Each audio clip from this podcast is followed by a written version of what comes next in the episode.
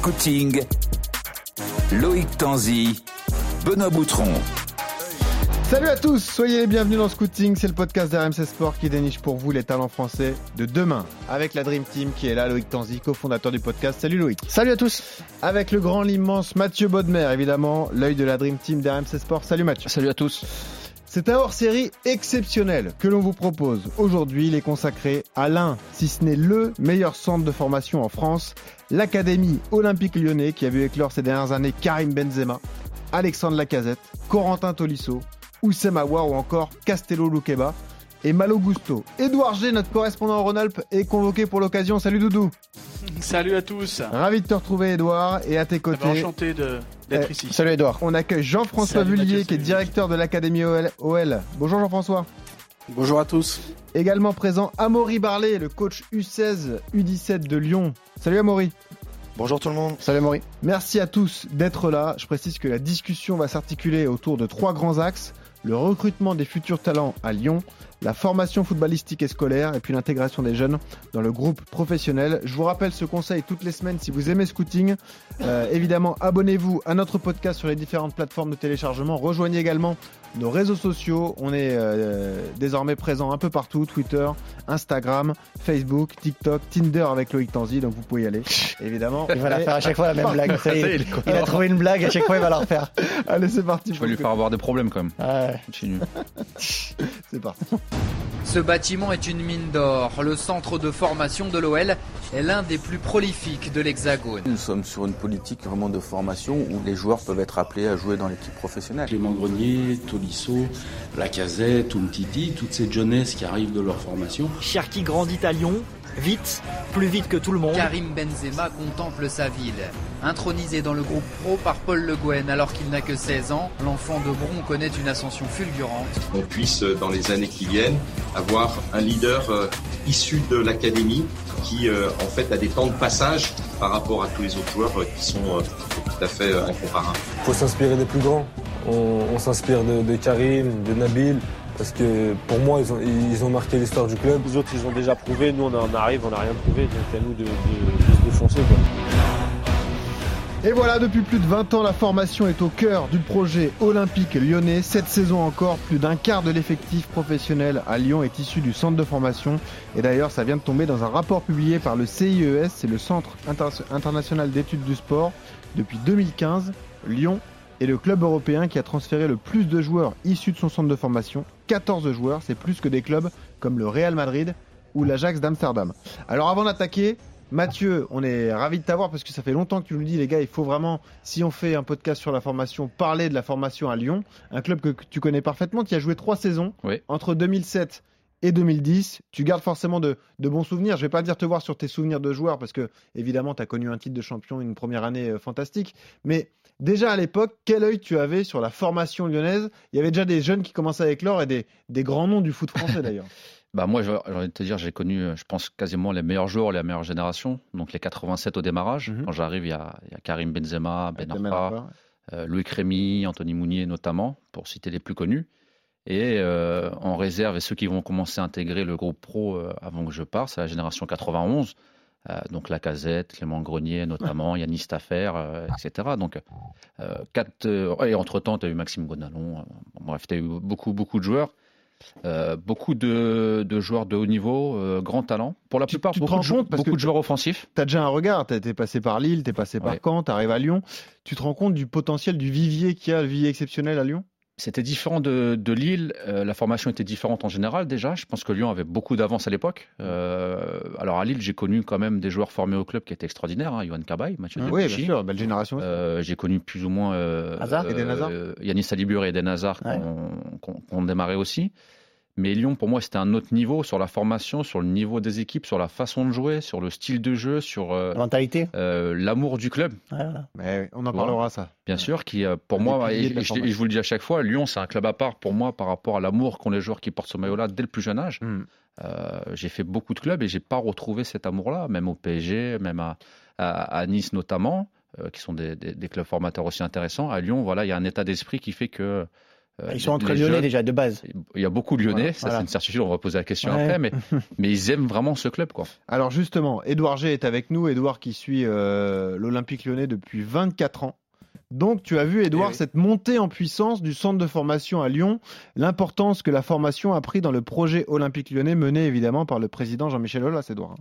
Oui, alors quand on est comme moi issu de la région Rhône-Alpes, la formation à l'OL, on la connaît. Hein, José Broissard euh, qui a créé ce, ce centre de formation dans les années euh, 70, et puis on a en tête euh, l'année 89 quand l'OL remonte en Ligue 1 avec beaucoup beaucoup de, euh, joueurs formés euh, formés au club. Donc vous voyez, ça c'est ça remonte à très vraiment euh, très loin. Et puis il y a l'année 97 avec euh, euh, la Coupe d'Europe, euh, là aussi avec beaucoup de joueurs euh, formés euh, formés au club. Puis moi quand j'arrive, en fait, euh, avant la génération qu'é- qu'évoquait Mathieu, euh, euh, j'ai commencé à découvrir la génération 84 avec euh, Kevin Jacquot et surtout Jérémy Berthaud qui lui fera euh, un, un parcours du côté de, de, de l'OL. Et puis après, petit à petit, je comprends que quand tu suis l'OL, euh, comme on dit, il faut rôder du côté de Tolavologe, mais pas côté pro, euh, côté euh, terrain numéro 10 et côté académie. Donc là, on commence à, à voir Armand Garrido, Gérard Bonneau, Robert Valette, et puis on comprend qu'il faut aller un petit peu voir quelques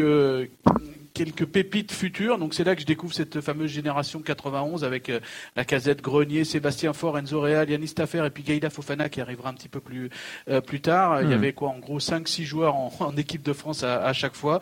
Et puis après chaque année, ben je- me rencardais un petit peu auprès de, de tout le monde, savoir euh, qui dans chaque génération fallait euh, fallait voir. C'est comme ça qu'un jour Armand Garrido m'a dit viens, viens voir. Il y a un certain Oussem Aouar en U17 et euh, je me rappelle qu'à la mi-temps il l'avait sorti euh, parce qu'il avait tellement marqué de buts euh, et il avait dit aux autres bon bah maintenant euh, débrouillez-vous, Ok. on, on l'en- on l'enlève. Voilà donc il y a Bon. toutes ces données. On comprend vite quand on est à Lyon qu'il faut Il regarder content, tout ça. Tiens. T'es trop, t'es trop fort. Je crois qu'il avait déjà marqué, il avait déjà marqué 5 buts, je crois, à la, la mi-temps. Ouais. Et puis après arrive 2012, dé- décembre 2012, on, à dans un match euh, en, cou- en Coupe d'Europe. Et bien là, Lyon, avec Rémi Garde à sa tête, mais carrément, c'est le record. 8 joueurs du Et centre voilà. de formation dans un match de, de Coupe d'Europe. Voilà un petit peu les, les dates clés de quand on On le couvre hein. forcément, on est obligé de, euh, de suivre un petit peu tout ça. Cette saison encore, donc plus d'un quart de, de l'effectif lyonnais euh, est issu du centre de formation. Donc c'est dire le rôle prépondérant de Jean-François Vullier qui, était, qui est à tes côtés, euh, Edouard, donc directeur de, de l'académie OL. Est-ce que c'est une responsabilité plus forte qu'ailleurs justement de diriger cet énorme centre de formation, Jean-François alors? C'est une question difficile puisque j'ai dirigé que l'Olympique lyonnais. Donc il faudrait peut-être. Et vous sentez une euh, certaine pression justement avec euh, euh, l'histoire et tout ce que ça représente, le centre de formation de l'OL Oui, il y a une, euh, il y a vraiment la, la formation à Lyon, c'est vraiment une culture. C'est-à-dire qu'aujourd'hui, c'est un pilier de- du club. Euh, c'est une histoire avec euh, tous les joueurs que vous avez cités qui sont passés par, l'académie. Donc, on a cette responsabilité de pouvoir continuer à, promouvoir les jeunes au sein de l'équipe professionnelle. Et, c'est vrai que c'est une euh, mobilisation de tous les jours et une capacité d'adaptation tout en conservant et capitalisant sur tout ce qui s'est passé depuis une trentaine d'années à l'Olympique lyonnais. Donc oui, il y a une forte responsabilité et c'est pour ça qu'il faut être bien accompagné et, et créer des process qui permettent euh, d'améliorer chaque jour euh, le projet de formation au sein de l'OL. Jean-François, avant qu'on rentre dans la, dans la partie un peu euh, recrutement, est-ce que vous pouvez nous dire quel, quel est le budget euh, annuel de, consacré au, au- au centre de formation à l'OL C'est euh, compliqué parce que le, le budget de l'association euh, dépend aussi de- des filles professionnelles et, et- et d'autres activités de l'OL, donc c'est compliqué de, de juger le, le- la Vous une partie fourchette financière. Et ce qui, ce, qui, ce qui impacte directement à, à- à l'académie, je pense qu'il faudrait poser la question au président directement. 10 millions d'euros? Ouais, environ. Ah, 10 il est là, millions Edouard, d'euros. bravo. Ah, Eh c'est oui. énorme. C'est énorme pour un Ah oui, de formation. Alors c'est énorme, mais quand tu vois comme ça porte ses Oui. fruits. euh, Ah non, non, mais on- ça veut dire que c'est un club qui met les moyens sur la, la formation de ses joueurs. Évidemment. Et ça démarre, évidemment, par Tu, le. tu connais quand, par exemple, Mathieu? Alors quand ils ont baissé?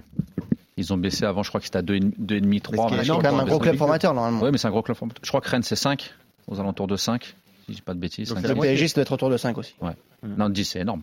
C'est énorme. Oui, mais énorme. c'est- Après, non, mais ça porte fruits, c'est une certitude. Après, il faut savoir qu'aussi, de- depuis que nous sommes à, à Mézieux et Dessines, il y a l'investissement du club et l'amortissement de toutes les installations, puisque le, le club est propriétaire des installations, ce qui a été vraiment une avancée euh, énorme, un avantage énorme par rapport à la, la- la qualité de la formation qu'on peut mettre en place aujourd'hui. Ouais. Puis on rappelle que vous, Jean-François et Amaury Barlet, vous avez des salaires astronomiques, donc vous à un moment à la fin de l'année. Allons-y, allons-y sur le recrutement. C'est donc euh, euh, la base, évidemment, recruter les, les joueurs qui euh, seront les futurs joueurs de, de l'Olympique lyonnais. Je précise que votre réseau de scouts est très structuré. Il y a 15 scouts, 5 nationaux, 5 régionaux, 5 départementaux.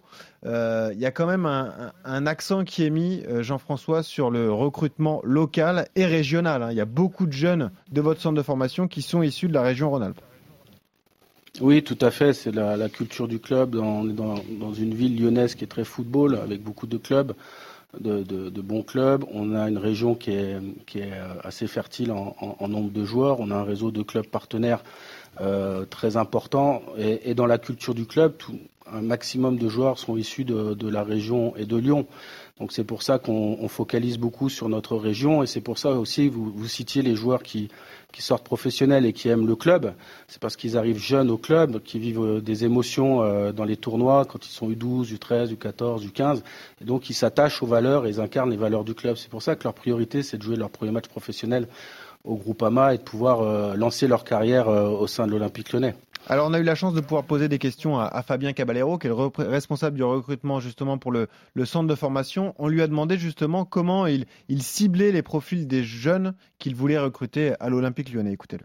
On recherche des jeunes qui aient le goût de l'effort, du tempérament, de la personnalité, une très bonne maîtrise technique individuelle, un bon rapport avec le ballon, une bonne fréquence d'appui, de la vivacité, qui ait cette capacité à, soit exploser, soit aller très vite, un rapport au jeu qui soit en adéquation avec nous, nos, nos principes et notre ADN. Il faut absolument que le jeune ait toujours un vrai gros point fort autour duquel on peut travailler, le développer. Et ça, ça fait gagner beaucoup de temps, Mathieu Baudemer, déjà d'identifier ceux qui ont la qualité et euh, justement les, les capacités de, de Ça jouer. fait, ça fait partie du recrutement, c'est ça Ouais. le travail d'un- recruteur. Lyon est un club euh, de haut niveau euh, chez les jeunes, donc il faut des profils de haut niveau. Vous pouvez pas recruter à, à Lyon comme vous recrutez à Amiens, c'est pas le même style de joueur parce que c'est pas la même finalité. Quand vous êtes à Lyon et que vous sortez en équipe professionnelle, on en parlait dernièrement par rapport à l'OM ou, ou le PSG, il y a un niveau de- d'exigence qui est déjà très très haut au démarrage chez les jeunes. Donc le recrutement, oui, ça vous fait gagner du temps. Mais après, moi, la question que j'ai, c'est que hum, quand ils vont recruter, est-ce qu'ils ont un avantage? Euh, on en a parlé la dernière fois, tu sais, le, D'être l'OL. le- le- que les, ils soient tous fans de l'OL Ouais, quasiment, les, les gens de Lyon. Moi, j'ai toujours dit, le seul que j'ai rencontré dans ma vie qui était lyonnais, qui voulait pas jouer à Lyon, c'était Kurt Zouma, qui a préféré Saint-Etienne. Ouais. Tout le reste, qui est, les Lyonnais, disaient, moi, mon rêve, c'est de jouer à l'OL, mais depuis tout petit. Alors, est-ce que quand ils recrutent, ils ont plus de facilité? On, parle, on va parler financièrement aussi. On sent avec Loïc en région parisienne, tu as beaucoup de clubs qui viennent. Le PSG n'est pas toujours favori dans la tête des joueurs. Mhm. Alors que Lyon, pour moi, les Lyonnais, j'ai toujours connu ça. Est-ce que c'est une vérité ou est-ce que c'est seulement un ressenti? Jean-François. Non, c'est une vérité. C'est-à-dire qu'aujourd'hui, euh, on a la chance d'avoir euh, un club attractif. que Les, les- les petits gones, ils vont, ils vont au stade euh, très jeunes avec leurs parents. Donc ils portent les couleurs et ils vivent des émotions en venant, euh, en, en en voyant, en jouant contre les équipes de Lyon quand ils sont U9, U10, U11, U12. Donc ils sont vraiment, euh, ils ont un, un lien de presque de fraternité avec notre club. Et c'est pour ça qu'ils ont envie de jouer chez nous. Et Est-ce que c'est un lien, est-ce que c'est un lien aussi pour les, excuse-moi Edouard, est-ce que c'est juste un lien aussi pour les garder? Parce qu'on sait que les recruter, c'est, on les recrute très jeunes, mais maintenant on le voit en France avec les clubs allemands, les clubs anglais, même les clubs italiens maintenant, euh, qui viennent de plus en plus jeunes recruter les, joueurs. Est-ce que c'est un avantage au moment de les, faire signer pro? C'est une force. Après, euh, dans toutes les réussites que vous voyez aujourd'hui euh, à l'Olympique lyonnais, c'est parce qu'il y a une synergie entre la famille, le jeune, euh, l'agent euh, et, et les formateurs, ce qui permet de, et, et le, le staff professionnel, ce qui, ce qui permet à un moment donné de tracer le parcours et peut-être de faciliter effectivement euh, la signature d'un contrat pro. Est-ce que les années de, de domination de, de l'OL entre 2000 et 2010, on va dire, ça a amené euh, des nouveaux joueurs? En tout cas, est-ce que les parents peut-être se disent euh, tiens à l'OL, on peut, euh, c'est un grand club, euh, il y a eu des titres, euh, mon fils va aller là? Est-ce que ça joue ça?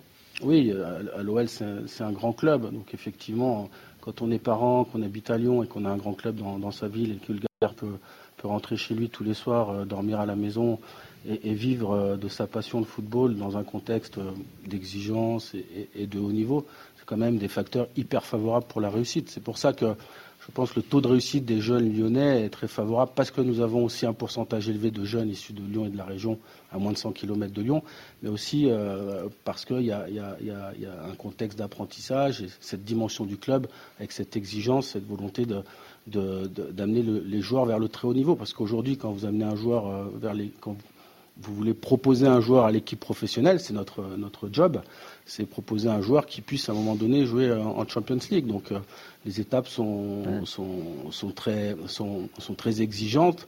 L'univers euh, du foot est assez impitoyable, donc il faut préparer ces jeunes à, à vivre, à saisir l'opportunité si à un moment donné le coach il le veut à l'entraînement ou s'il y a une place qui se libère sur, sur le terrain. Aujourd'hui, je pense qu'il y a aussi euh, une force, c'est-à-dire qu'aujourd'hui on a 100 joueurs dans le monde du football professionnel. Euh, que ce soit dans le Big Five, en Europe ou dans le monde, on a 100 joueurs professionnels. Oui. On a 70% des joueurs formés à Lyon. Mm. Et on a 70% des joueurs formés euh, qui, qui, qui, sont dans, dans, qui sont professionnels, qui, qui sont issus de la, de la région lyonnaise et, et de l'école de foot et de la préformation. Donc on a quand même des chiffres qui montrent que euh, en étant lyonnais, euh, on a quand même une forte probabilité de pouvoir signer pro dans son club formateur. Bien sûr, si on a le talent et le, et tout ce qui va avec en termes de performance et, de réussir à Lyon. Mais est-ce qu'à l'inverse, ce côté un peu, un peu sectaire, c'est un, mot un peu compliqué, mais ce côté un peu d'entre nous, vous n'avez pas plus de, de, difficultés pour aller recruter ailleurs, en région parisienne d'ailleurs? On connaît le vivier de la région parisienne chez les jeunes. Mais est-ce que quand un jeune parisien choisit un club, il se dit pas euh, à Lyon, je vais arriver dans un vestiaire où il n'y a que des Lyonnais, ça va être plus compliqué pour moi? Non, il ne se pose pas ces questions euh, directement.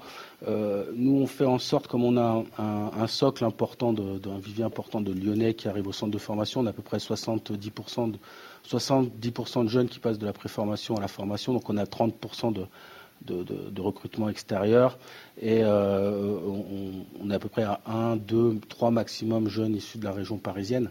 Donc, et le but, c'est comme le disait les, les mmh. Christian Bassila qui venait de la région parisienne à l'époque, il, il, me disait, pour réussir à Lyon, il faut se déconstruire en tant que Parisien ou Breton ou d'autres régions et se construire en tant que Lyonnais. Et donc, donc il faut ouais. savoir s'intégrer dans cette équipe. Euh, Mais ce qui n'est pas facile. Codes, non, euh, non, ce qui n'est pas facile. Okay. Donc c'est aussi notre rôle, nous, de, de pouvoir euh, aider ces jeunes à, à, se construire en tant que Lyonnais pour devenir de véritables Lyonnais. Donc interdit de porter le maillot de Bappé au centre d'entraînement de l'OL, quoi. Ça, c'est sûr. Alors, pas le droit de venir en vert. Ouais, c'est ça. Interdit de venir en vert, ouais, c'est ça, exactement. Avec, à part les terrains, il ouais, n'y a pas de verre. Voilà, c'est ça, exactement. Écoutons euh, Fabien Caballero, une nouvelle fois responsable du recrutement des jeunes euh, à l'OL, justement. Il nous parle, là aussi c'est intéressant, du, du, processus de recrutement, comment ça s'organise, combien de fois le jeune est observé avant de justement recevoir une proposition de l'OL. Écoutez.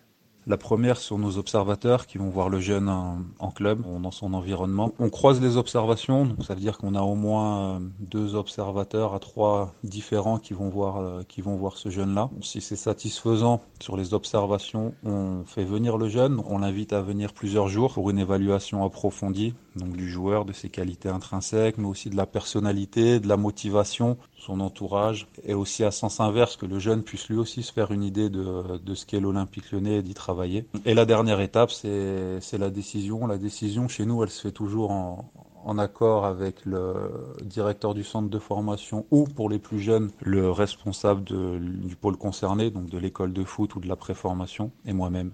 Voilà, on prend le temps, Mathieu, de recruter les jeunes. On les voit deux fois, trois fois, ça c'est classique. Mais en revanche, ouais. on les fait venir trois jours. Ouais. On regarde leur attitude. L'attitude aussi est importante. Très importante. Les jeunes joueurs. Et après, on prend une décision. Après, c'est comme ça qu'il faut travailler faut pas oui. que ça soit surprenant. Après, s'il y a des clubs qui écoutent aujourd'hui qui sont surpris de la façon de travailler, c'est qu'ils ont un petit peu de retard. Mm. Les meilleurs clubs Ils n'ont pas les mêmes moyens, là, le temps non, de les faire venir, etc. Mais après, après, encore une fois, je vais revenir là-dessus. Je suis pas sûr que aujourd'hui l'Olympique Lyonnais investisse plus d'argent que certains clubs français sur les contrats. Je te parle pour faire venir ah, des joueurs. Contrats, oui, sur les contrats. Je suis pas sûr. Euh, et je pense que Loïc me confirmera. Tu, encore une fois, tu vas en région parisienne et nous en Normandie, par exemple, quand un Rennes qui arrive, euh, le LOSC aujourd'hui, le Paris Saint-Germain ou Monaco. Mm. Euh, j'ai toujours entendu des grosses sommes sur ces clubs-là. J'ai pas entendu de grosses sommes données par l'Olympique lyonnais. C'est vrai. Hormis un seul joueur. Pour moi, que je connais, c'est Atem Ben Arfa, mais ça remonte à, à une autre époque. C'est un contexte qui est différent. Je les ai pas bon, maintenant, ils les font un peu plus hein, sur les, la, la, génération à la rouge, par exemple, où ils ont, ils ont mis un peu d'argent quand même. Mmh. Sur les vois, mais j'ai pas. Euh, sur, alors Monaco, oui, j'ai entendu des sommes. Euh, Monaco, pas, et, et pas que pour Mbappé, hein, pour, pour, pour d'autres joueurs. Donc dans le recrutement, je suis pas sûr qu'ils ça soit leur argument premier. Je pense que vraiment aujourd'hui leur, leur académie elle tourne très bien depuis très longtemps. Les résultats ouais. sportifs des jeunes, le nombre de joueurs sélectionnés en équipe de France régulièrement, le nombre de joueurs, la possibilité. On le voit avec Rennes aussi. on en parlera peut-être un jour. Le nombre de joueurs qui jouent en équipe première. Aujourd'hui, quand tu vois Lukeba qui, qui est en train de s'installer, qui a créé Aouar, etc. La vitrine. Hein. Cherki. Quand tu as, un jeune joueur, c'est ça que tu regardes. Évidemment. C'est comment je peux sortir et aller au, niveau. Alors, Jean-François, avant de passer à la deuxième partie, ok, on, se met d'accord, on arrive à convaincre le joueur de, de le faire venir chez nous. Il faut convaincre les parents. Et là aussi, l'argument massu, on le disait, c'est que souvent les familles sont issues de la région Rhône-Alpes. Et il y a un argument important, c'est que souvent les enfants peuvent rester vivre chez leurs parents au début. C'est-à-dire qu'ils font les déplacements en voiture, ils viennent au centre d'entraînement, mais le soir, ils sont chez eux à la maison avec leurs parents. Exactement, c'est la force en fait de la proximité. Les statistiques montrent euh, au niveau fédéral que la proximité est un facteur euh, majeur dans, la réussite des, jeunes. la proximité avec la famille aussi, euh, la confiance avec la famille, c'est un élément important, qu'on soit lyonnais ou qu'on vienne d'ailleurs, ce sont des éléments très importants pour la réussite parce que Aujourd'hui, il faut expliquer ce qu'on fait au centre d'entraînement, il faut expliquer ce qu'on fait sur le plan éducatif, il faut expliquer pourquoi le jeune il joue dans telle équipe ou il s'entraîne dans tel groupe.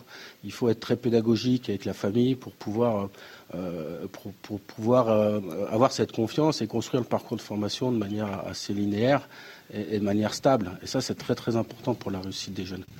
Et, là, quand on parlait de recrutement, euh, aujourd'hui, on fait de plus en plus attention aussi. Pourquoi je viens à l'Olympique lyonnais? Est-ce que je viens pour l'argent ou est-ce que je viens parce que j'aime le foot et j'aime le maillot? Et, j'aime le foot. Et, c'est important au niveau du gamin, mais on, est important au niveau de la famille. C'est pour ça qu'effectivement, nous, on va se limiter en termes financiers sur le recrutement. Et on veut vraiment que, nos jeunes aiment ce maillot, aiment le football, parce que la motivation intrinsèque, c'est ce qui permet à un moment donné de passer les obstacles quand ça devient très difficile sur les U19, N2 et le passage pro qui est très délicat. Donc l'amour du foot, l'amour du jeu, euh, l'amour du sacrifice, des, efforts, c'est un élément euh, aujourd'hui inhérent dans, notre recrutement. Ça veut dire que vous avez un plafond euh, financier?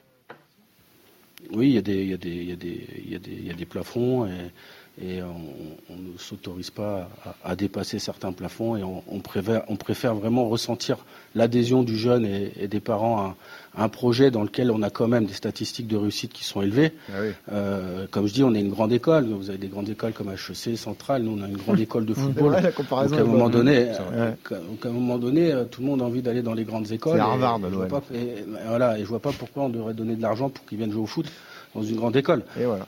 Euh, donc c'est assez simple, on essaie d'être assez simple dans l'expression et, surtout de ressentir le fil entre la famille, le, jeune et, le club pour que pour qu'on puisse construire un parcours parce que vous, connaissez très très bien le football et vous savez que les obstacles sont nombreux. Donc plus il y a de l'implicité, de la clarté, de l'honnêteté et de la stabilité, plus on a des chances de réussir. Et tous ceux qui aujourd'hui chez les pros, c'est ce qui s'est passé. Et alors, une fois que le jeune est recruté, il faut le former, c'est donc notre deuxième partie. Et c'est forcément le nerf de la guerre, c'est certainement là que Lyon fait la différence. Mathieu, la méthode de formation des jeunes joueurs intégrés au, centre, de, au centre de performance, donc on va rentrer dans le détail avec cet aspect dont tu nous parles depuis des semaines et des semaines. C'est pour ça qu'on est ravi d'avoir Amaury Barlet avec nous, qui est aujourd'hui coach U16 et U17. Ce choix presque philosophique, Amaury, pousser les jeunes, lorsqu'ils sont encore en, formation technique notamment, à pratiquer le, futsal, ces fameux matchs sur petit terrain, pour euh, développer les, aptitudes du, coup, à euh, Amaury. Ouais, c'est ça. Donc en fait, on a une réflexion il y a, plusieurs saisons par rapport à, de nombreux outils qu'on met en place au sein, de, au sein du centre de formation, au sein de la préformation, au sein de l'école de foot.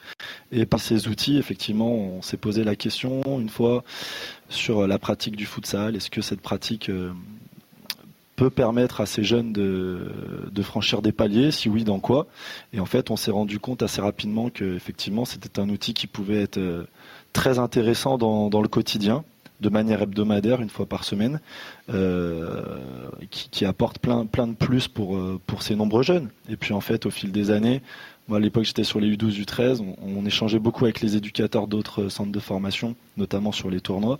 Et je sais que c'est quelque chose vers lequel beaucoup de clubs euh, se sont tournés au fil des années. Et concrètement, comment ça s'organise, euh, Amaury? Déjà, préciser que vous arrivez à peu près en même temps que Jean-François au, centre de formation de Lyon. Et vous, le futsal, vous l'avez dans votre ADN. Vous jouez depuis longtemps. Vous avez été entraîneur, je crois, même euh, national dans le futsal.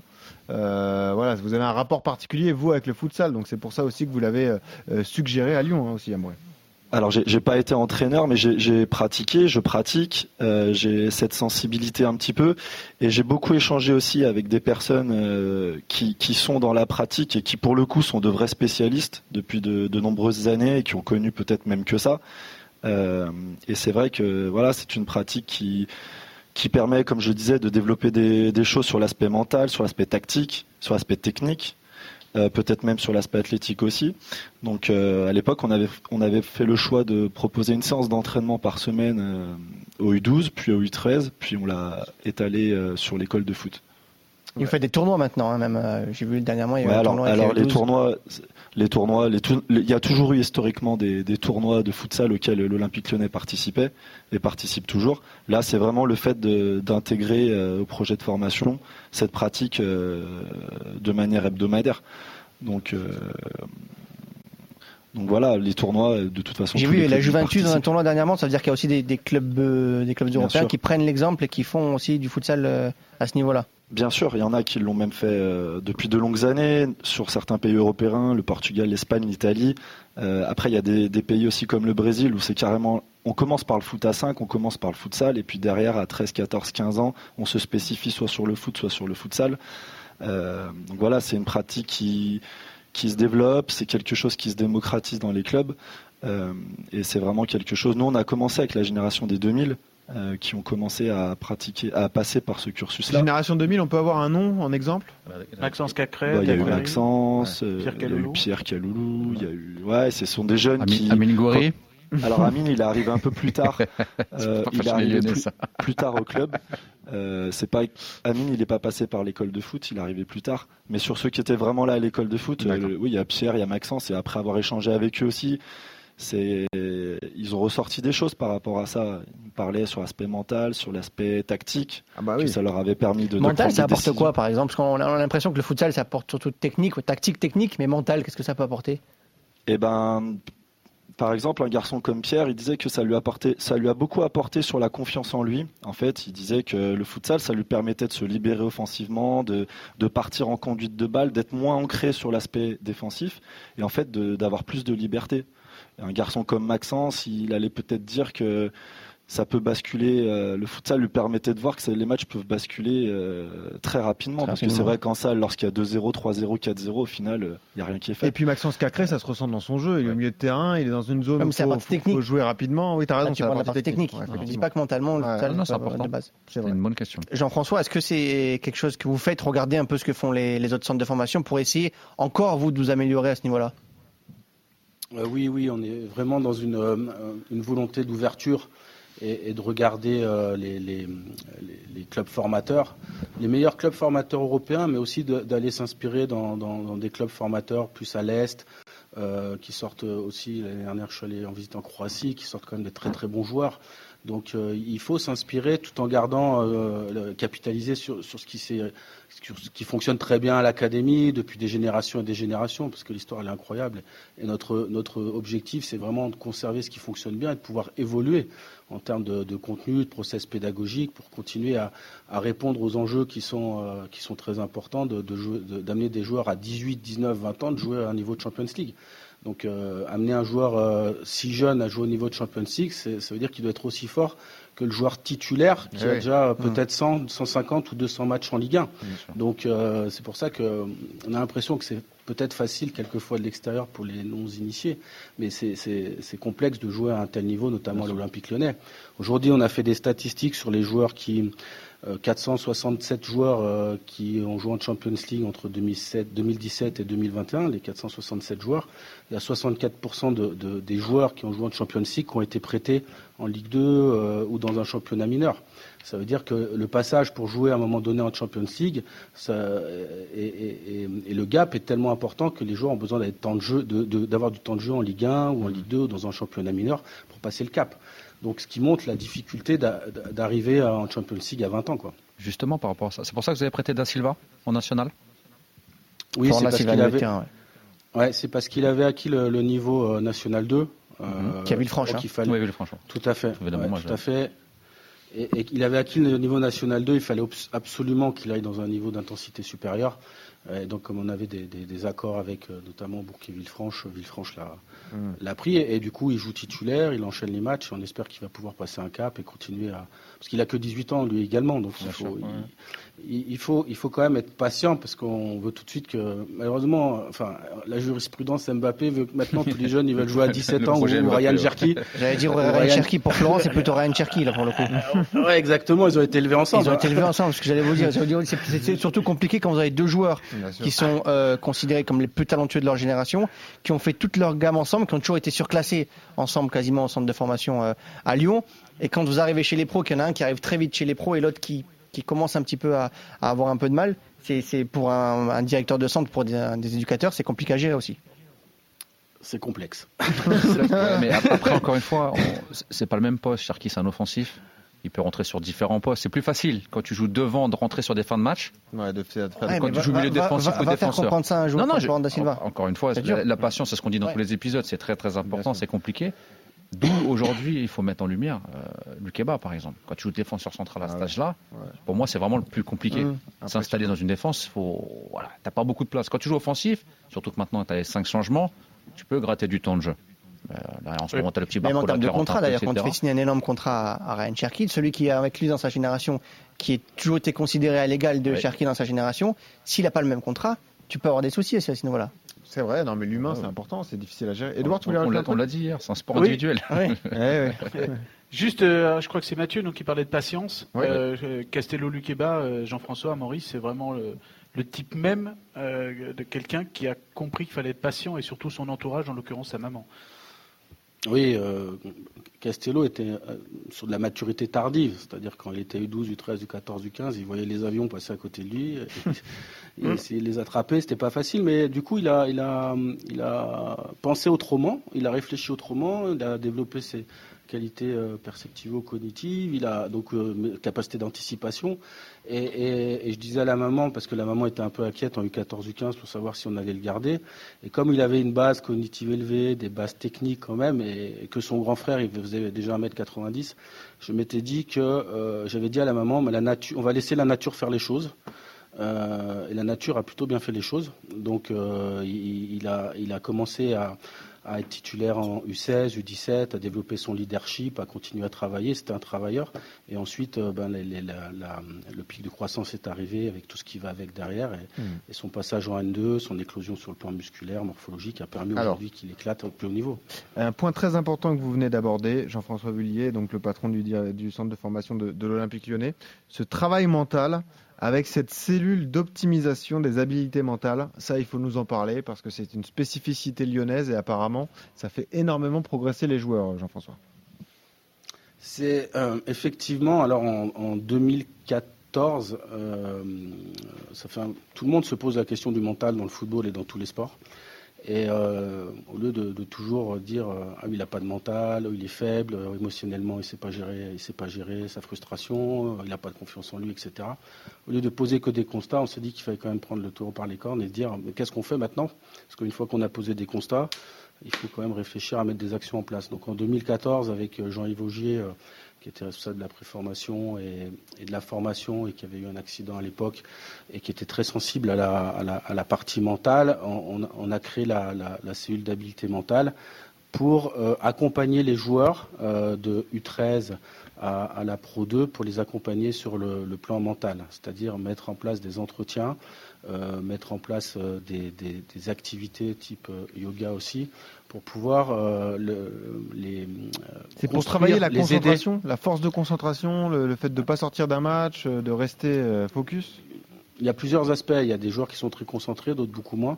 Donc en fait, euh, on profile un petit peu le joueur sur le plan mental et en fonction de ses besoins, en lien avec le staff, en lien avec le joueur, euh, le joueur va, faire une série d'entretiens, une série d'exercices qui vont lui permettre soit de mieux gérer sa frustration, soit de travailler sur la, partie concentration, soit, de, travailler même sur le plan tactique en termes de, visualisation. Donc il y a différents outils et euh, nous travaillons avec euh, une personne qui s'occupe de tout le travail respiratoire, la capacité à, à, rester concentré, à être focus euh, à travers la respiration, à se calmer. Euh, on a une personne qui travaille sur l'hypnothérapie, l'entretien en hypnose. Euh, conversa- conver- conversationnel, c'est parce qu'à un moment donné, on doit casser des schémas qui ont été construits euh, au niveau du cerveau pour qu'ils puissent à un moment donné switcher euh, sur le plan émotionnel ou même des fois sur le plan tactique euh, afin qu'ils puissent euh, en fait casser des, des choses qui, qui ont été construites depuis, depuis très longtemps. Jean-François, comment puis- on quantifie le résultat de, de toutes ces, tous ces investissements? Vous, vous constatez une plus forte concentration chez vos jeunes après, je sais pas, un an de pratique, six mois de pratique? C'est compliqué parce que euh, c'est difficile de dire c'est tel facteur qui a permis Bah oui, le sûr, succès de, sûr. de Ouais. tel joueur. Donc en fait, c'est la synergie de l'ensemble des facteurs de performance avec l'ensemble de l'encadrement qui va faire que le joueur va peut-être émerger au niveau, euh, au niveau professionnel. Donc en fait, on, on dit, on, on l'a fait pour euh, que cet outil au niveau mental, puisque tout le monde le tâtait, et puisque aussi c'est difficile pour un jeune dans un centre de formation, il y a des fois des pressions sociales fortes pression de l'environnement, pression du résultat, pression de la performance, famille, ils ouais. ont- de la famille, ils Mhm. ont tendance à, à toujours être euh, soumis à évaluation. Donc il, il faut être capable de les mettre dans un contexte de confiance, dans, un contexte où ils vont, ils vont apprendre, ils vont prendre des risques, ils vont créer pour que pour qu'ils puissent euh, progresser. Donc euh, nous, en contrepartie, il faut qu'on mette des outils qui vont leur permettre de, de, de, de, euh, de- de générer, euh, de développer leur potentiel. Mhm. Parce que notre rôle, c'est vraiment qu'ils puissent faire émerger leur potentiel et optimiser leur potentiel. Et ça, c'est obligatoire. Toutes les, les, les, les séances. euh, Non, non, Ok. c'est pas obligatoire. C'est en fait en fonction des, des, des jeunes, de ceux qui ont besoin, Alors. Mais ceux aussi euh, qui performent. Parce que l'idée, c'est qu'ils puissent aussi euh, continuer à performer. D'où le point suivant et l'importance dont tu nous parles souvent quand on parle de Lyon, Mathieu Baudemer, c'est également le travail individuel, le suivi personnel qui est très poussé au centre de formation de Lyon et ça, ça te fait gagner aussi un, un temps fou. Rennes le fait également en réduisant les effectifs des différentes équipes de jeunes, mais là, quand tu as moins Marseille, de jeunes, on a dit, Mar- Marseille, ouais. et. Marseille aussi qui a fait un groupe élite carrément avec U16, U17, U18, U19. Chacun sa méthode, hein, tu Voilà. vois. Chaque club a sa méthode, chacun. Mais là, on voit que c'est vraiment poussé. Voilà. Là, l'aspect mental, c'est la première fois qu'on l'entend dans un club. Ça ne veut Ah pas ouais. dire que d'autres clubs ne le font pas. Tu le savais ça, Mathieu, toi? Oui, oui. Ouais. J'ai lu tout le rapport de, Ouais. de Ça l'académie. t'a surpris tu t'es dit quand même. euh, Non, pas, pas surpris parce que, comme j'ai dit, c'est un club qui a toujours eu beaucoup d'avance et ils ont un président qui met les moyens. Hmm. Parce qu'il faut aussi que ça soit validé, parce que évidemment, ça compte euh, Ah, de, de- de- de l'argent. Mais euh, non, je- la partie futsal, la partie cognitive, la partie euh, jeu de position, où ils sont très, je pense qu'ils vont en parler après, très à cheval là-dessus. Hmm. C'est des discours et des choses que j'ai pas vues dans beaucoup de clubs. Euh, moi, le dernier club que j'ai fait, par exemple, c'était Amiens, qui travaille très bien au niveau de la formation, mais avec un registre complètement différent. Mais Lyon, voilà, c'est quelque chose euh, qui doit inspirer d'autres clubs français. Et moi, depuis tout à l'heure, ce que j'ai entendu et, et de ce que j'ai lu, c'est que oui, ils regardent d'autres euh, choses, ce qui se font en Europe ou, ou dans le monde, mais ils veulent quand même leur marque de fabrique à eux. La méthodologie lyonnaise. Et ça, c'est bien. Ouais, c'est une réflexion. Oui, parce que ça, c'est c'est l'ADN. Euh, quand vous êtes dans, dans un club, et quels que soient les clubs, il y a une culture Qui est inscrite depuis des générations, des années depuis la création du club. Aujourd'hui, Lyon a une identité de ville euh, euh, liée à son territoire, liée à son histoire, aux personnes qui, à l'innovation notamment, et, et au beau jeu. Et quand vous regardez le, le jeu depuis les années 50, 60, 70, euh, 2000, euh, le fan de Lyon attend du jeu de, de spectacle. Et ce que disait Rémi Garde euh, il y a quelques, il y a- il y a- l'année dernière dans l'équipe, il disait il y a trois, trois éléments clés. Un, c'est les résultats. Deux, le spectacle. Et trois, les jeunes formés au club. Ouais. Et c'est l'alchimie de ces trois éléments qui font que, que, que tout le monde. Mais bien sûr, le résultat reste de- Ouais, bien sûr, évidemment. dominant. Résultat, il n'y a rien. Mais, mais, mais en fait, euh, quand, quand vous avez cette identité de territoire, identité de club, derrière nous, c'est qu'est-ce qu'on fait euh, pour mettre en place, pour pérenniser, pour continuer à travailler avec cet ADN et que les joueurs qui sortent euh, correspondent à, à l'ADN et ce qu'attendent le- le- les supporters lyonnais. Alors justement, ça aussi c'est intéressant et peut-être qu'Amaury Barlet va pouvoir nous en parler parce qu'il a traité différentes catégories. Euh, comment on installe, messieurs, une philosophie de jeu chez les jeunes? On suit les catégories, c'est-à-dire que si Amaury a les 2000, il va les suivre pendant trois ans pour installer effectivement un style de jeu dans cette équipe. Est-ce qu'il y a une philosophie établie par le directeur du centre de formation? Euh, Je dis une bêtise, mais euh, longtemps ça a été le 4-3-3 Ou le qui a directeur été, sportif. euh, mis en place par Lyon. Comment ça se passe exactement? Pas eux, je crois. Comment on instaure une philosophie de jeu olympique lyonnais alors? Tu veux répondre, Amaury? Comme Je vais commencer et après Amaury complétera. Pas de problème. Lorsqu'on dit qu'on capitalise sur euh, ce qui a été fait pendant des générations et des générations, c'est-à-dire que les éducateurs qui étaient avant, comme euh, Robert, euh, Armand, Robert José, Armand Garrido. José Brassard, etc. Ils ont construit des, des- des- des séances, ils ont construit des jeux qui sont présents encore aujourd'hui dans nos, nos séances d'entraînement, ce qu'on appelle nous la culture OL. Donc on a une partie culture OL, ce sont des, types de jeux, des, types- d'exercices liés à l'intensité aussi, l'intensité technique, l'intensité de course, liés aussi à, mettre des situations, euh, beaucoup de situations avec de la finition. C'est-à-dire que même si on travaille une sortie de balle, si on travaille la progression, il y aura une situation avec des buts et, des gardiens. C'est-à-dire que les attaquants sont, sont très souvent et tout le temps en situation d'aller marquer des buts. Et, tout ce qui est euh, la notion de, créativité, technicité, sensibilité de pied. Ce sont les piliers de la formation lyonnaise, avec beaucoup de jeux euh, en densité, sous forme de densité, pour trouver le jeu combiné qu'on peut voir euh, avec nos, joueurs offensifs. Et, donc, cette culture, c'est un socle, en fait, qui traverse les générations d'éducateurs et les générations de joueurs. Et après, on ajoute les aspects euh, tactiques liés au jeu de position, les aspects euh, euh, techniques, les aspects athlétiques, en fait, qui viennent sur le, deuxième étage pour renforcer toute la partie euh, formation du jeune joueur. Donc, on travaille beaucoup sur l'intelligence du jeu la technicité du joueur, parce que le, jeu à la lyonnaise, quelque part, c'est beaucoup de jeux combinés, d'intelligence, de déplacement, de mouvement et de jeu, de jeu offensif. Donc, il faut qu'on puisse former euh, les joueurs dans, cette dimension. C'est-à-dire que ça, c'est inscrit dans toutes les catégories. On a des principes de jeu, des règles d'action qui sont, euh, qui sont euh, inscrites aussi de U8 à U20 et qui sont les mêmes. Comme ça, elles sont répétées chaque année parce que Voilà. dans la notion d'apprentissage, il y a beaucoup de ça- répétition, ça devient de répétition, répétition. Après, il faut que ce soit comme ça chez les pros aussi. C'est ça le problème. Si tu veux euh, avoir une philosophie de jeu de tout le centre, mais dès que les jeunes arrivent chez les pros et la philosophie est différente, c'est plus compliqué, non? Alors, alors ce qu'on, n'a pas un système de jeu comme au Barça ou à l'Ajax euh, identifié. On joue dans différents systèmes parce que euh, l'idée c'est d'avoir des, des joueurs qui soient adaptatifs au coach.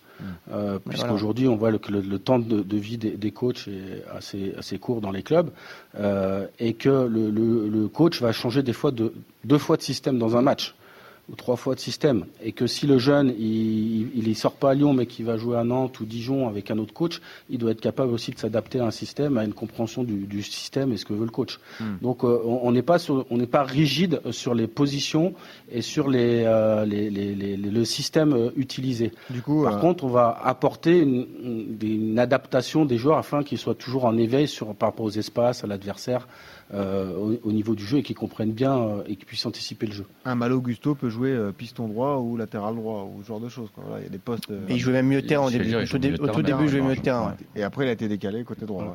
Je pense c'est que c'est Amaury qui l'a fait. Qui l'a Bravo, Amaury. d'ailleurs, parce qu'il- Non, non, c'est. Un bon choix. C'est, Bah non, c'est un très bon choix parce qu'au début, euh, je suis pas sûr que lui, lui, lui, il était très chaud pour, pour jouer latéral droit. Mais Il y a un avenir là. Ah, Amaury. Maintenant, oui. Non, mais en fait, c'est souvent. On, on se rend compte qu'au fil des saisons, euh, les garçons qui sont surclassés, ils sont souvent surclassés sur un poste qui n'est pas le leur. Euh, C'est-à-dire, il y a un besoin dans l'équipe supérieure à un poste là. Qui est-ce qu'on peut mettre? Et c'est vrai que par moment, on a un défenseur central qui va être surclassé dans l'équipe du dessus, mais pour jouer latéral. Hugo Vogel qui est Euh, parti chez les pros, par exemple, jouait dans un poste qui n'est pas le sien, parce qu'il y avait un besoin. dingue. Il jouait les deux Ouais, côtés, du coup- latéral droit et gauche. Du coup, c'est pour cette raison-là qu'il faut développer chez eux euh, une capacité à s'adapter, euh, une capacité à, à être capable d'évoluer plus, sur plusieurs zones du terrain, zones de jeu.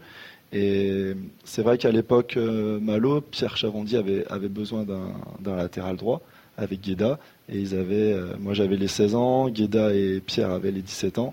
Ah. Et ils avaient besoin d'un d'un arrière droit.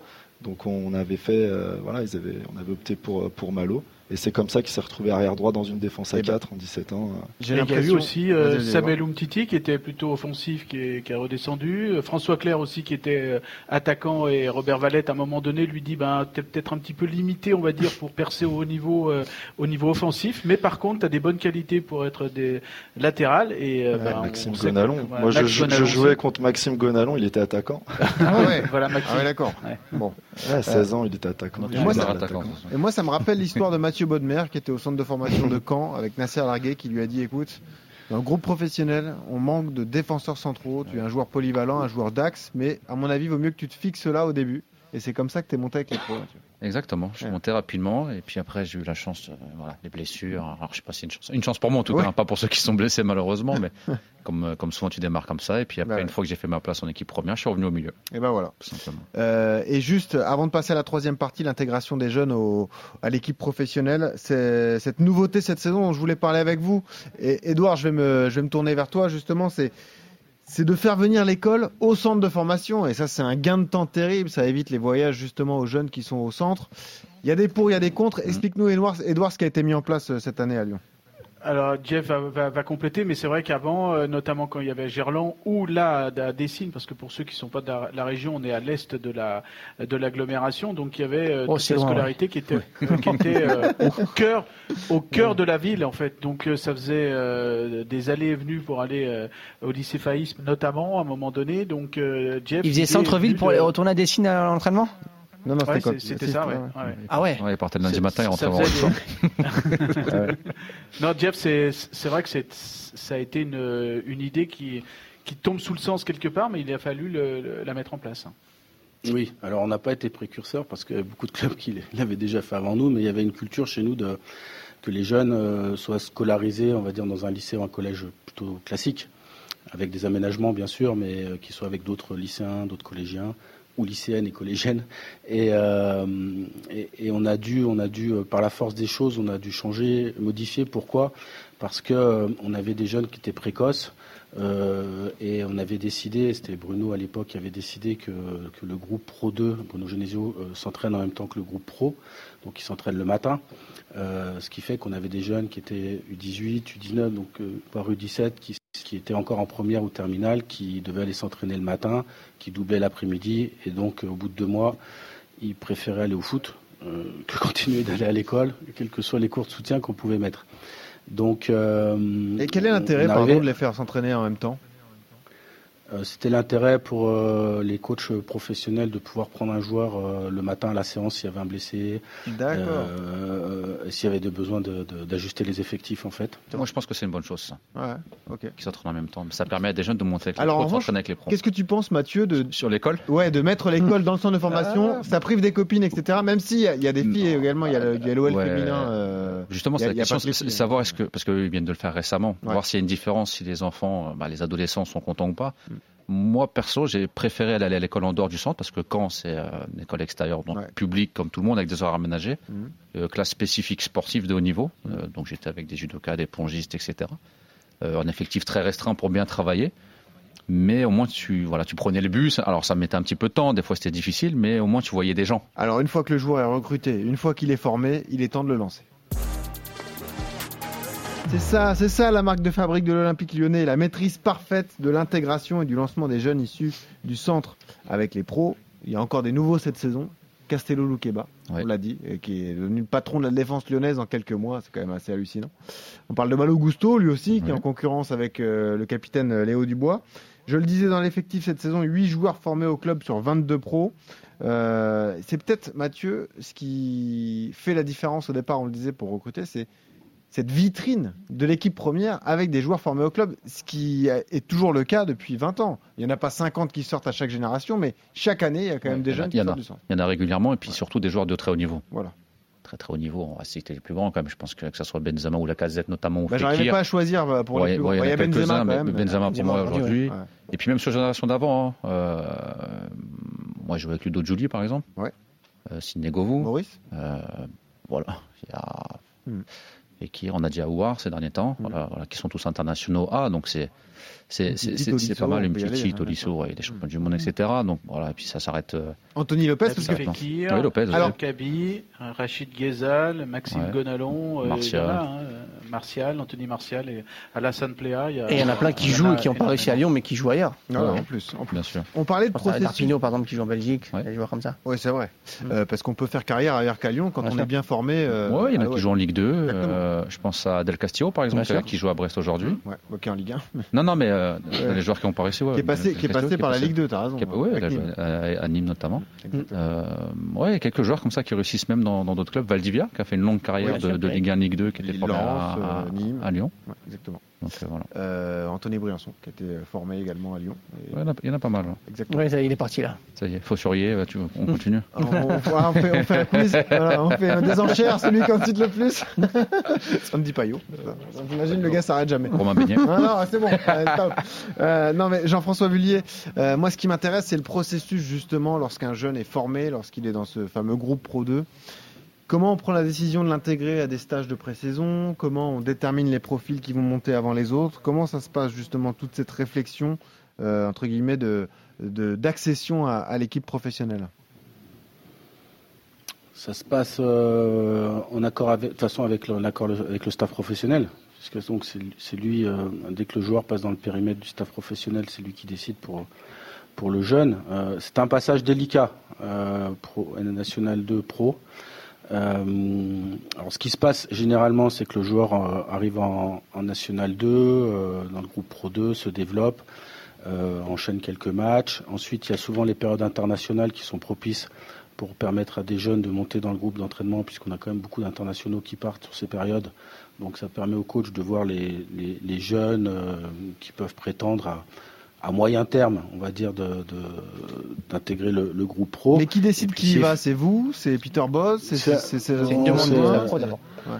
Vous voyez, on, a, on, a, on avait cette discussion hier euh, avec Peter et on a une réunion prochainement, prochainement là pour, euh, pour décider des joueurs qui vont monter pendant, pendant, pendant la prochaine euh, trêve internationale, D'accord. afin qu'ils puissent les évaluer euh, fin mars, là, ce qui nous permettra de voir la reprise les, les joueurs qui peuvent prétendre à, à peut-être euh, être dans le, groupe professionnel. Donc euh, voilà, ça se fait vraiment en coopération avec le coach de la réserve, avec Gueda, avec Peter et avec moi-même, afin de décider des profils qui peuvent monter. Ça dépend des postes, ça dépend des besoins aussi, des blessures qu'il peut y avoir. Euh, On a parlé de Vogel tout à l'heure, euh, qui a joué parce qu'il y a eu un besoin à droite à ce moment-là, quand, euh, alors qu'il est arrière gauche, euh, qui, quand il est arrivé chez les, chez les pros. Mais ça veut dire que pour Ouais, accéder à, à l'équipe première, il faut être un joueur installé en N2, même si on est très jeune, pour ensuite prétendre à l'équipe première C'est c'est le processus normal? Ouais, Ouais. tout à fait. Ouais, j'aime bien. J'ai regardé la dernière fois le, le re- le reportage sur Kipchoge qui, qui avait fait le, marathon en moins de deux heures. Ouais. Et, il, intervient à un moment donné en disant que sa philosophie de vie, c'est euh, comme grimper un arbre, c'est-à-dire qu'il faut attendre que les branches soient solides pour passer. Petit à petit euh, les étapes. Et en fait, c'est ce qu'on répète aux jeunes, aux familles, aux agents, c'est qu'il faut construire étape par étape et que les branches soient solides pour pouvoir s'appuyer sur euh, cette acquisition qui va nous permettre de rebondir et d'aller plus haut. Alors, Et c'est vraiment Ça, ça le, le très dur à message. faire comprendre. euh, hein, ouais, avec mais- la- avec- ouais, mais, avec la ouais, mais nouvelle Lyon a une tradition quand même, donc. euh, bon. Oui, mais même, même on a beau dire Lyon, euh, on a beau dire l'OL, les joueurs aujourd'hui, ils sont, ils sont, ils sont tous la majorité très impatients de jouer chez les pros. Bah, on, on va, on va en parler effectivement. Juste euh, Kipchoge, parce que tu fronces les sourcils, ouais, c'est le champion du monde, champion oui, olympique non, je du- double champion olympique du C'est marathon. parce que j'avais pas entendu le nom correct. Euh, D'ailleurs, Jean-François, si vous aimez le running, RMC Running, hein, si vous voulez. D'ailleurs, C'est bon, interview exclusive d'Eliud Kipchoge. C'est- toi qui fais Exactement. Euh, non, mais pour en revenir au, au sujet de, de post-formation, parce que Lyon est comme les autres clubs victime justement d'un changement de génération aussi. hein, les, les mœurs évoluent, etc. Et vous avez aussi quelques problèmes, quelques dossiers difficiles à gérer, Jean-François Vullier. Euh, Il y a de l'impatience chez certains jeunes. On l'a vu, Monsieur Tanzi, avec euh, des dossiers récents, notamment le dossier Kaloulou. Bien sûr. Qui a pour moi fait très mal au centre de formation de, l'Olympique Lyonnais parce qu'il a ouvert un peu une brèche qui était un peu inédite à Lyon, c'est-à-dire un joueur qui décide de lui-même de pas rester, alors qu'il jouait avec les professionnels, de pas rester, de pas signer à Lyon. On parlait justement de l'amour de, de ces joueurs pour, pour signer euh, et pour jouer à l'Olympique Lyonnais et de choisir de rejoindre euh, Milan, qui a ouvert un petit peu la voie à d'autres derrière qui peuvent se poser des questions en voyant qu'il joue en plus euh, à Milan, Mhm. euh, ce qui peut, pour le centre de formation de l'OL, peut causer des problèmes pour l'avenir. Ça, c'est votre crainte principale, Jean-François? C'est euh, oui, c'est- frustrant, bien sûr, même si on ne sait pas ce que Pierre aurait fait à, l'OL, mais en tout cas, il aimait le maillot. Il l'a dit récemment dans, un article quand il parle avec Amine. Et euh, en fait, c'est la, construction de l'effectif professionnel et, l'anticipation à un an, deux ans, trois ans pour voir euh, les, jeunes qui vont arriver sur euh, un poste de numéro 2 ou un poste de numéro, numéro 3 et petit à petit euh, euh, les faire avancer euh, dans cette situation. Et Pierre, à l'époque, euh, en fait, il y avait trois. Pierre joue arrière droit en équipe de France et en National 2, même si je pense euh, il avait été formé défenseur central. Et euh, effectivement, quand, euh, on lui a proposé la, signature du contrat professionnel, euh, il y avait trois arrière droits euh, à sa place. Et, donc, il, il voyait, il n'avait pas de vision en termes de, temps de jeu pour lui, euh, même si euh, le, le, les dirigeants lui ont bien dit qu'il allait, il allait jouer, qu'on comptait sur lui, etc. Mais il y avait trois arrières droits. Et, quand il y a trois arrières droits et qu'on qu est jeune et, qu'on a peut-être une proposition de temps de jeu ailleurs, ça l'a fait réfléchir et c'est pour ça qu'il est parti. Ça veut dire que nous, dans la construction de l'effectif et ce qu'on s'attelle à, avoir avec la, direction sportive du club, euh, avec Vincent Ponceau, Bruno Chéreau, euh, Peter, euh, maintenant, c'est de comment, euh, comment installer les jeunes au fur et à mesure par rapport à des, à, des postes pour que euh, qui puissent petit à petit euh, rentrer dans les rotations et après devenir au fur et à mesure titulaires dans l'équipe professionnelle. Oui, en plus, Pierre, Pierre travaillait avec. Euh... C'était Raphaël, euh, ah. Tété et, et, Léo Dubois. Dubois. Et, et, pour revenir sur Pierre Caloulou, il travaillait avec des, il travaille toujours avec des agents étrangers.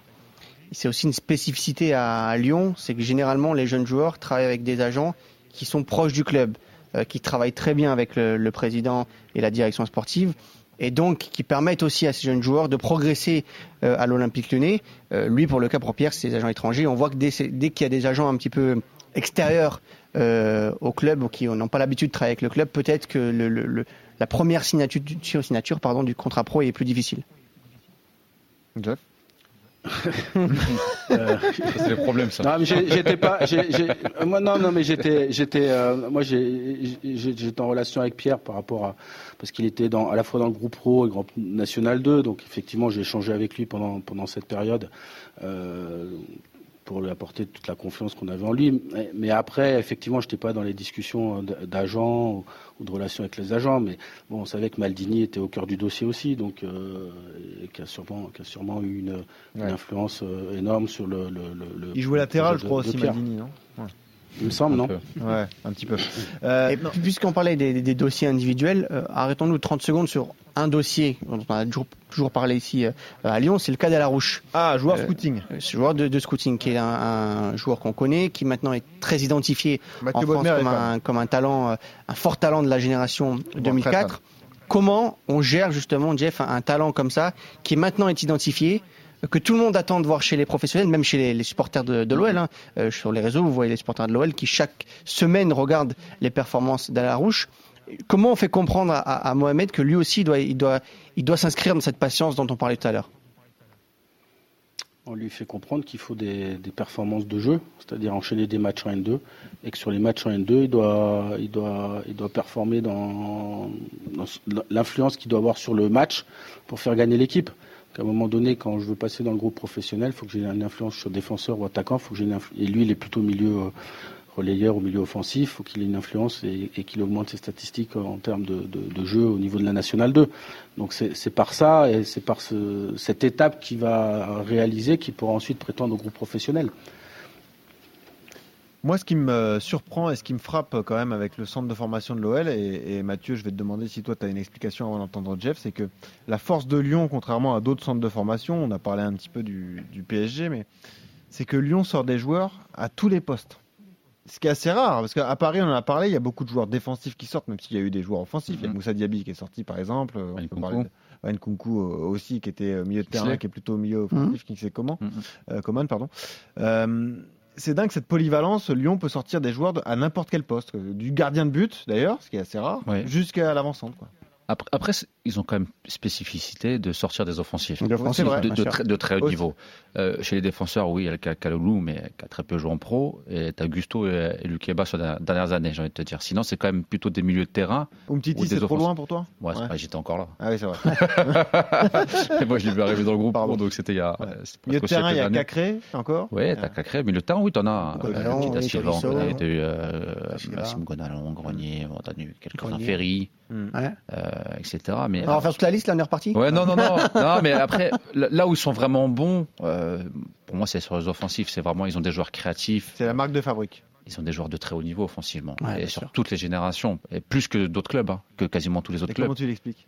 La façon de travailler, on l'a entendu depuis, euh, je sais pas combien de temps, on a commencé, presque une heure, j'ai envie de dire. Déjà. Euh, la façon de jouer, la façon de se déplacer, la façon de combiner. Euh, Aujourd'hui, cette ADN aussi futsal, cette façon de, on le voit, Cherki quand même prend le ballon, mais Fekir le faisait aussi. Benzema le fait aussi. On voit cette façon de contrôler, cette façon de, de jouer les petits espaces avec avec ses partenaires. euh, pour la plupart, ce sont des joueurs collectifs, ce sont des joueurs qui ont les deux pieds, ce sont des joueurs qui, qui nous vision du jeu, qui ont un, un, un QI football très très élevé. Et ça, évidemment, oui, on en a parlé au recrutement, euh, on les prend pas au hasard, mais derrière, c'est comment tu les développes, comment Mm. tu les amènes dans l'équipe professionnelle et surtout à faire des carrières comme ça. Mais la plupart sont des beaux joueurs de football, ils sont beaux à voir jouer. Vrai. Les offensifs de Et c'est pour ça que tu adores le petit et la rouge. Et la rouge, je l'adore. Ah, je, vais Par exemple, la casette est un formidable joueur de football. Mm. Numéro 9, oui, qui marque des buts, mais dans le jeu, Dans le il jeu, sait tout faire. Et la rouge, oui, voilà, maintenant, voir comment euh, Mm. euh, l'étape supérieure, on l'a dit, la N2, euh, professionnelle, le, le monde pro, la- la- des fois la marche, elle est grande pour certains, mais sur le principe, oui, il a énormément de qualité.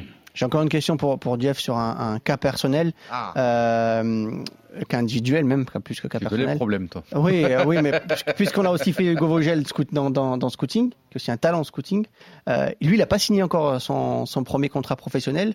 Est-ce que ça a avancé? Nous, on l'a fait euh, fin décembre, début janvier. Mm. J'ai plus la date exacte. Il n'avait pas encore, ça n'avait pas encore bien avancé. Il attendait. Il n'avait pas eu de, de, de contrat proposé par, par l'OL. Est-ce que ça a avancé pour, pour Hugo? Euh, Pour l'instant, non. C'est clair. Ouais. Au moins, c'est clair. Et, et est-ce que ça va avancer? C'est ça la question. c'est la question. Bah, lui, il a quand même joué avec. C'est fou qu'il a quand même joué avec, euh, avec Il a joué en. Coupe d'Europe. On l'avait dit. Et il peut jouer latéral droit, latéral gauche. En Coupe d'Europe et pour l'instant, il n'a pas, il a pas eu de, de proposition de contrat. Bon.